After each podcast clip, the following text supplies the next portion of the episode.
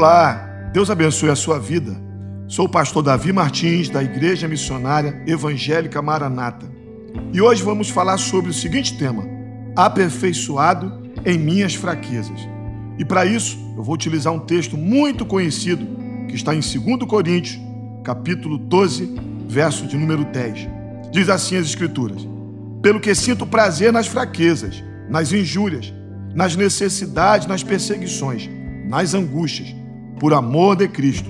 Porque quando sou fraco, então é que sou forte. Que afirmação linda de Paulo. Ele poderia nos trazer um peso muito grande se ele tivesse dito: quando sou fraco, aí eu estou perdido. Quando sou fraco, não tem mais jeito para mim. Mas não, quando sou fraco, aí é que sou forte. Este texto é muito interessante, pois ele trata do chamado espinho na carne do apóstolo Paulo. Existem muitas especulações para saber que tipo de espinho era este, mas de algo temos absoluta certeza: foi um tremendo aprendizado e aperfeiçoamento que este grande homem de Deus pôde obter nesta situação. Primeiro, porque ele aprende que para Deus nos aperfeiçoar, ele vai permitir coisas que possam tirar de nós todo tipo de carnalidade. Olha o verso 7, diz: Para que eu não me ensoberbecesse e não me exaltasse com a grandeza das revelações, foi-me dado um espinho na carne, um mensageiro de Satanás para me esbofetear.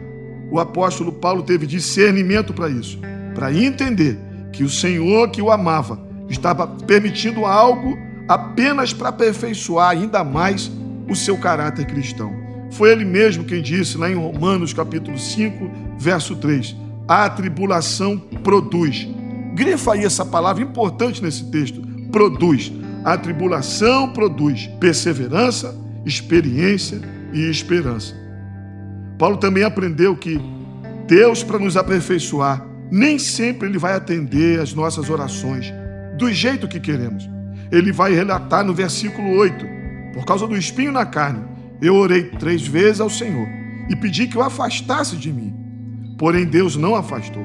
O mesmo homem que é arrebatado ao terceiro céu e houve revelações poderosas que ao homem não era lícito falar, houve um não do Senhor.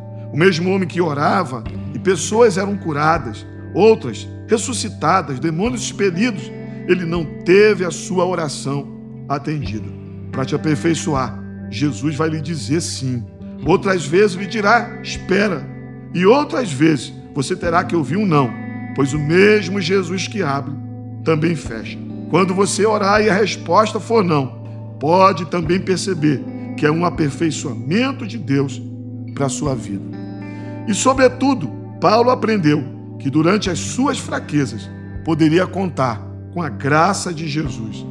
No versículo 9 ele diz que depois da sua oração, ele ouve a doce voz do Senhor dizendo: Paulo, a minha graça te basta, porque o poder se aperfeiçoa na fraqueza. Foi então que ele, recebendo este consolo de Deus, responde: sinto prazer nas fraquezas, porque quando sou fraco, então é que eu sou forte.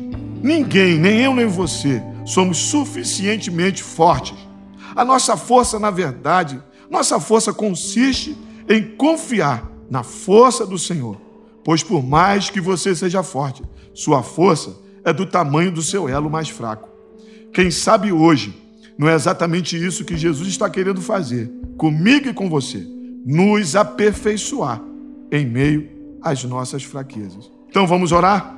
Senhor, muito obrigado, pois não há um outro Deus como o Senhor, que ama as pessoas fracas, as pessoas debilitadas, que se aproveita dessas fraquezas para nos aperfeiçoar.